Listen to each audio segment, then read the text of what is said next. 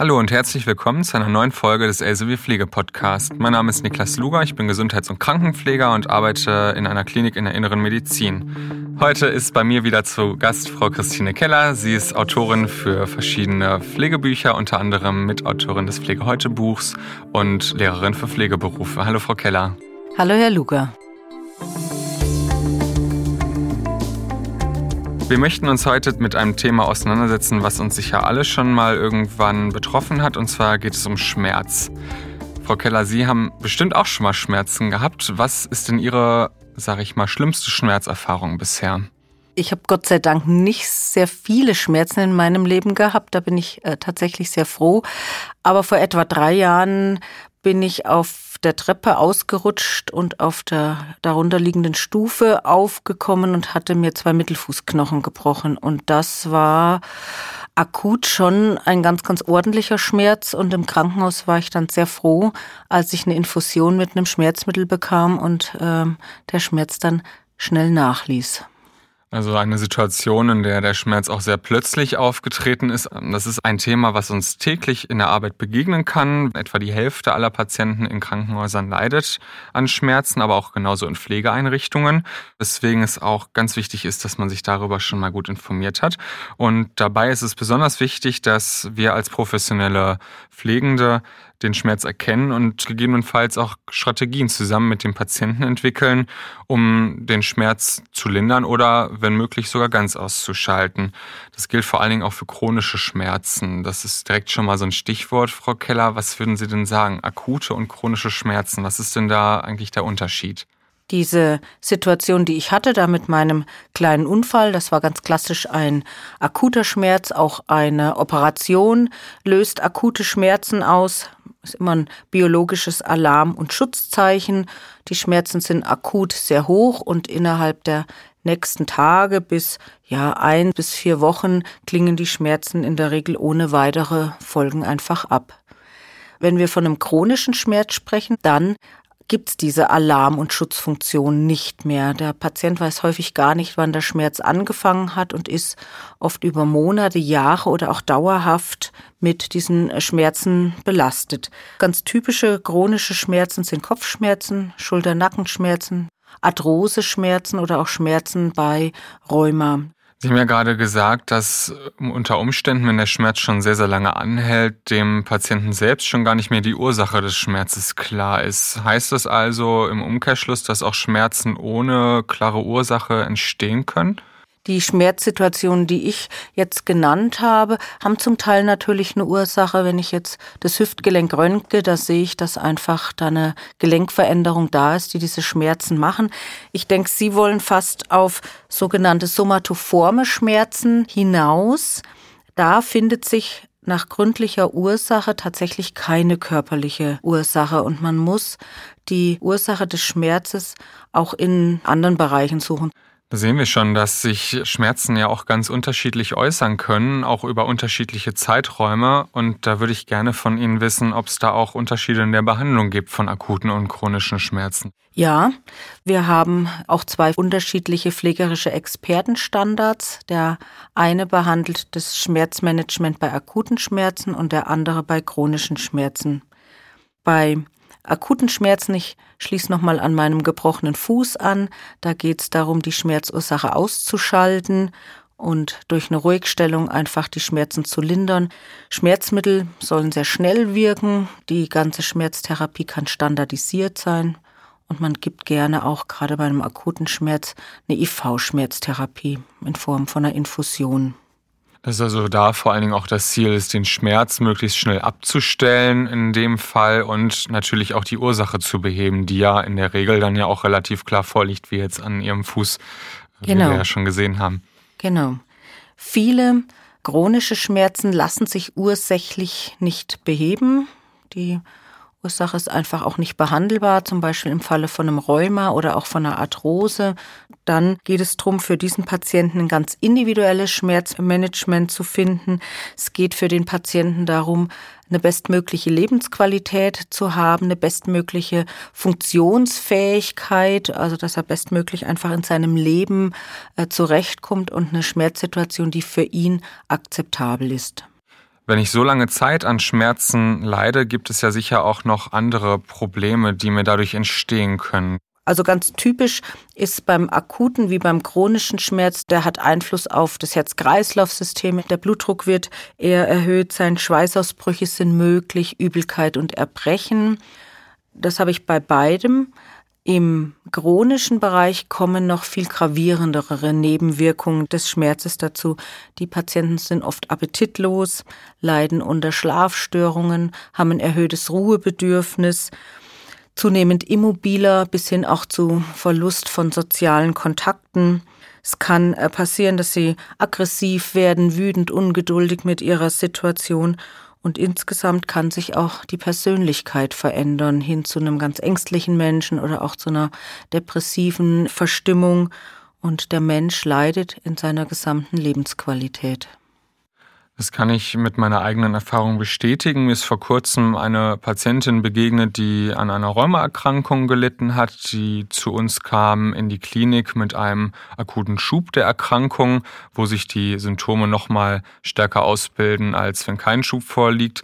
Und da ist natürlich die Lebensqualität in allen Bereichen sehr, sehr stark eingeschränkt. Was dazu kommt, der Schmerz verhindert natürlich auch zum Beispiel ganz stark die Bewegung. Es werden vielleicht auch Schonhaltungen entwickelt, wo dann auf lange Sicht natürlich auch wieder Folgeschäden entstehen können. Das ist natürlich auch ein Risiko, oder? Genau.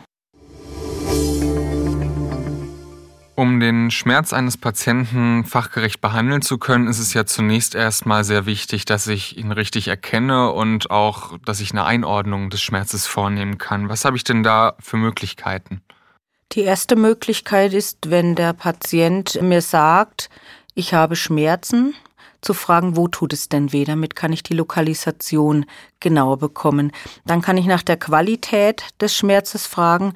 Ist der Schmerz bohrend, dumpf oder stechend oder vielleicht auch krampfartig? Das gibt oft auch Hinweise über die Schmerzursache. Dann kann ich weiter fragen, wie lange ist denn der Schmerz schon da?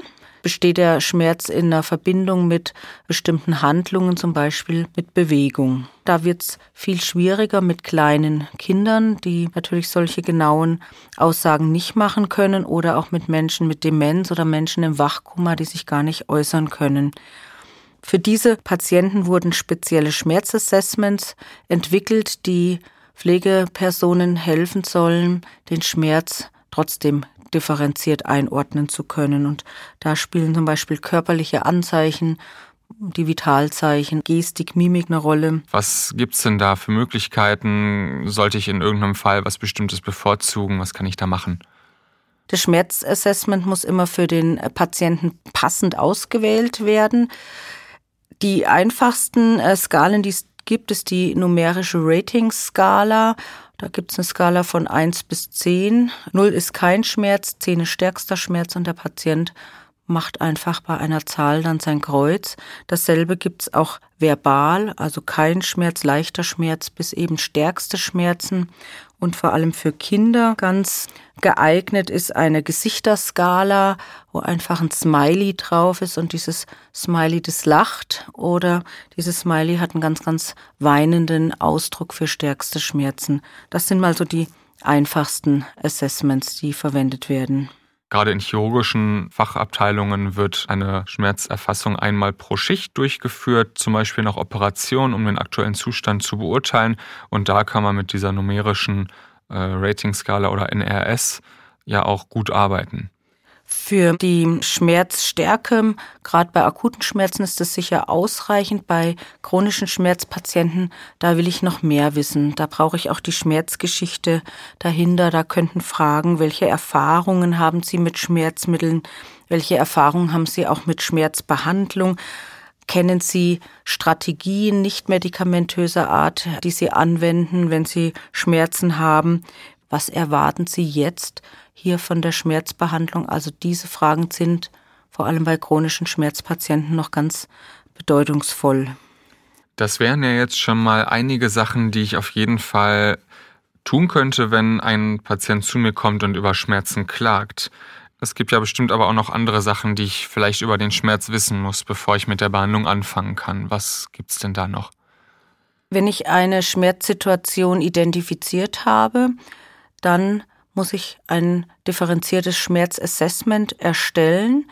Das kann auch ein Schmerztagebuch sein, das vor allem dann dem Arzt auch Rückmeldung gibt, in welcher Situation, mit welcher Schmerzmedikation Schmerzen gut oder schlecht waren. Es spielt auch eine Rolle, welche Faktoren Schmerz auslösen können. Häufig ist es Bewegung. Dann könnte man überlegen, ob in Bewegungszeiten zum Beispiel auch noch eine Bedarfsmedikation gegeben wird. Das sind im Rahmen dieses differenzierten Assessments noch wichtige Informationen, die ich mir einhole. Gibt es denn noch weitere Sachen, die ich machen kann? Sowohl beim akuten wie beim chronischen Schmerzpatienten steht immer an erster Stelle, Schmerzen weitestmöglichst zu vermeiden. Das kann einfach sein, dass ich einfach bei der Lagerung und bei den Transfers darauf achte, dass die möglichst schmerzfrei geschehen. Das kann sein, dass ein Verband einfach nicht so eng sein darf, der Schmerzen machen könnte. Ich achte darauf, dass der Patient nicht auf Ableitungsschläuchen liegt, zum Beispiel auf einem Ableitungsschlauch von einem Blasenkatheter, der Schmerzen machen könnte. Da sieht man auch schon, dass es auch teilweise ganz banale Ursachen haben kann, dass jemand Schmerzen hat. Da ist es natürlich dann erstmal auch wichtig, einfach einen Blick auf den Patienten zu haben, sich ihn anzuschauen und wirklich auch in Dialog zu treten, damit man solch einfache Ursachen auch beheben kann, ohne direkt vielleicht zur medikamentösen Behandlung zu greifen. Ja, genau. Und was alle Schmerzpatienten brauchen, ist einfach ernst genommen zu werden. Wenn ich nun nicht rausfinden kann, woher die Schmerzen des Patienten kommen und mich nun dafür entscheide, ihm ein Schmerzmittel zu geben, gibt es da auch irgendwelche Risiken oder kann da irgendwas passieren? Schmerzmittel haben natürlich wie alle anderen Wirkstoffe auch Nebenwirkungen, abhängig von der Wirkstoffgruppe.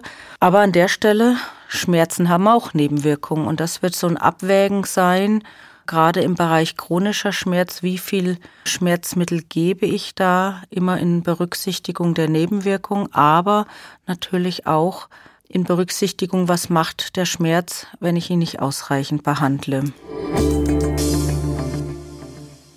Wir haben ja jetzt gerade schon über die medikamentöse Behandlung von Schmerzen gesprochen, die ja aber nur ein Teil der Behandlung auch darstellt.